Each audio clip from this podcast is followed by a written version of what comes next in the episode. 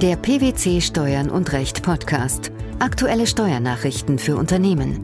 Informativ, kompakt, verständlich. Herzlich willkommen zur 180. Ausgabe unseres Steuern und Recht Podcasts, den PwC Steuernachrichten zum Hören. In dieser Ausgabe beschäftigen wir uns mit folgenden Themen. Liquidation einer ausländischen Unterpersonengesellschaft. Keine Berücksichtigung von Währungsverlusten. Schachteldividenden im Organkreis, gewerbesteuerliche Behandlung, Nachlassinsolvenzverfahren, Geltendmachung der Erbschaftssteuer.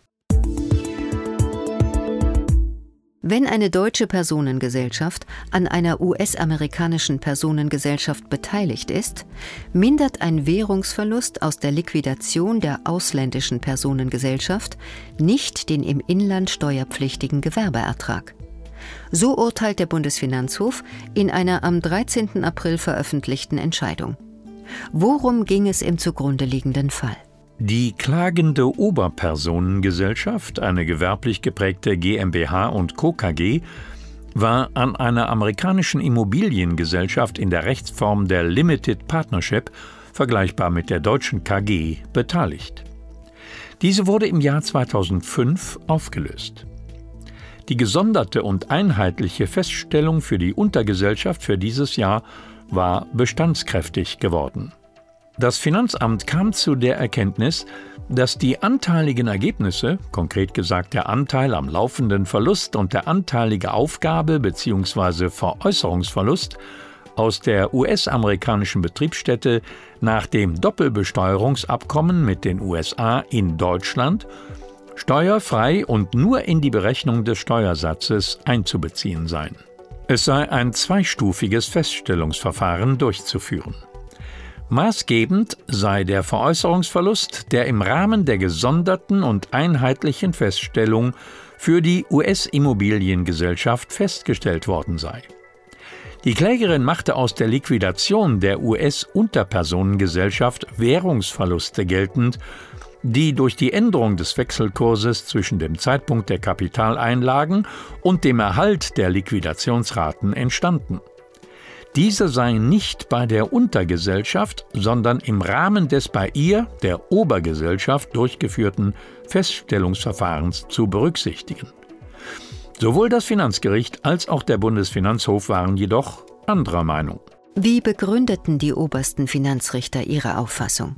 Bei einer mehrstufigen Beteiligungsstruktur sind die Einkünfte gegenüber der Gesellschaft oder Gemeinschaft festzustellen, durch die sie erzielt worden sind. Das heißt, die von der Klägerin aufgeworfene Frage hinsichtlich des Währungsverlustes ist in dem Feststellungsverfahren zu entscheiden, in dem die ausländischen Einkünfte der Unterpersonengesellschaft festgestellt werden. Entscheidend ist nach Aussage des Bundesfinanzhofs, dass der Gewerbesteuer nur die Erträge inländischer Betriebsstätten unterliegen. Zudem sei gewerbesteuerlich jede Personengesellschaft eine eigenständige Steuerschuldnerin. Für doppelstöckige Personengesellschaft sehen deshalb 8 Nummer 8 und 9 Nummer 8 des Gewerbesteuergesetzes vor, dass aus dem Gewerbeertrag einer inländischen Gesellschaft sowohl Gewinne als auch Verluste aus ihren Beteiligungen an in- und ausländischen Personengesellschaften herauszurechnen sind. Diese Regelungen gelten laut BFH nicht nur für laufende Beteiligungserträge, sondern auch für den Fall, dass eine ausländische Unterpersonengesellschaft liquidiert wird und hierbei ein Währungsverlust entsteht. Ist das mit dem Recht der Europäischen Union zu vereinbaren? Ja, die Steuerrichter sehen dies auch unter Berücksichtigung der Rechtsprechung des Europäischen Gerichtshofes so.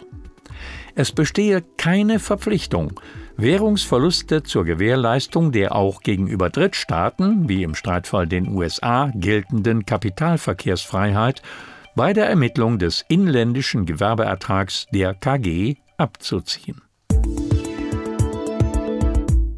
Im zweiten Beitrag unseres heutigen Podcasts geht es um Schachteldividenden im Organkreis und um deren gewerbesteuerliche Behandlung. Hierzu hat die Oberfinanzdirektion Karlsruhe eine auf Länderebene abgestimmte Verlautbarung veröffentlicht. Was war der Anlass dafür? Veranlassung dazu gab ein Urteil des Bundesfinanzhofes zur pauschalen Nichtabzugsfähigkeit von Betriebsausgaben beim Organträger. Was besagt das betreffende Urteil? Die im Körperschaftssteuergesetz im Zusammenhang mit der Steuerfreistellung von Dividendenerträgen enthaltene Regelung, nach der 5% solcher Dividenden als fiktive und pauschal nicht abzugsfähige Betriebsausgaben zu behandeln sind, auch bekannt unter dem Begriff Schachtelstrafe, gilt insoweit nicht für die Ermittlung des Gewerbeertrags der Organgesellschaft, soweit die Dividendenbezüge bei der Organgesellschaft der Kürzung nach 9 Nummer 2a Gewerbesteuergesetz unterlegen haben. Dies hatte der Bundesfinanzhof in einem vielbeachteten Urteil vom 17. Dezember 2014 und entgegen der Auffassung der Finanzverwaltung entschieden. Der Bundesfinanzhof lehnt auch eine Korrektur auf Ebene des Organträgers ab. Wieso? Nach Auffassung der obersten Finanzrichter sei durch die Kürzung der Schachteldividenden auf Ebene der Organgesellschaft die von dieser bezogene Dividende im Gewerbeertrag de facto überhaupt nicht mehr enthalten. Das höchstrichterliche Urteil wird inzwischen auch von der Verwaltung akzeptiert und in allen noch offenen Fällen angewandt. Mittlerweile ist eine umfassende Verfügung der Oberfinanzdirektion Karlsruhe zur Umsetzung dieses Urteils ergangen. Im Wesentlichen geht es darin um die praktischen Folgen in Umsetzung der Urteilsgrundsätze. Bei der Prüfung seien zwei Fallgruppen zu unterscheiden und zu prüfen. Wie sehen diese Gruppen aus? Zum einen gibt es Gewinnausschüttungen aus Beteiligungen der Organgesellschaft ohne in unmittelbarem Zusammenhang stehende Finanzierungsaufwendungen. Zum anderen gibt es Gewinnausschüttungen aus Beteiligungen der Organgesellschaft mit in direktem Zusammenhang stehenden Finanzierungsaufwendungen. Wieso ist nach Meinung der Oberfinanzdirektion in Karlsruhe eine Überprüfung notwendig?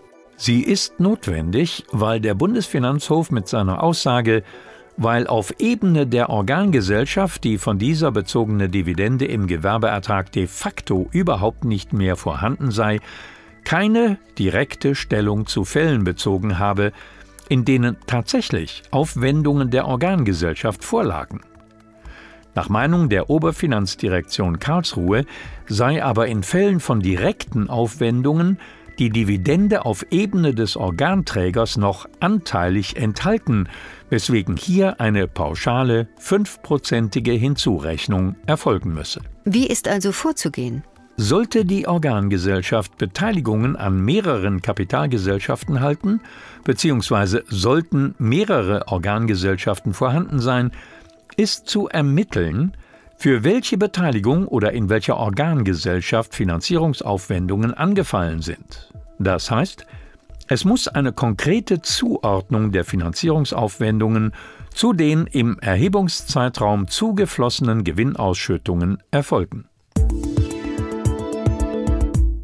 Der dritte Beitrag unseres Podcasts beschäftigt sich mit der Erbschaftssteuer, genauer gesagt mit der vom Erben als Gesamtrechtsnachfolger geschuldeten Erbschaftssteuer.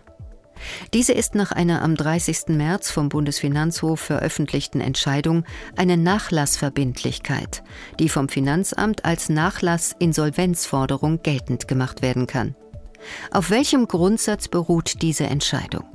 Die Finanzbehörde kann einen Anspruch aus dem Steuerschuldverhältnis, den sie im Insolvenzverfahren über das Vermögen eines Steuerschuldners als Insolvenzforderung geltend gemacht hat, durch Bescheid feststellen. Voraussetzung dafür ist, dass es sich bei dem geltend gemachten Anspruch aus dem Steuerschuldverhältnis um eine Insolvenzforderung handelt. Im Nachlassinsolvenzverfahren gelten dieselben Grundsätze.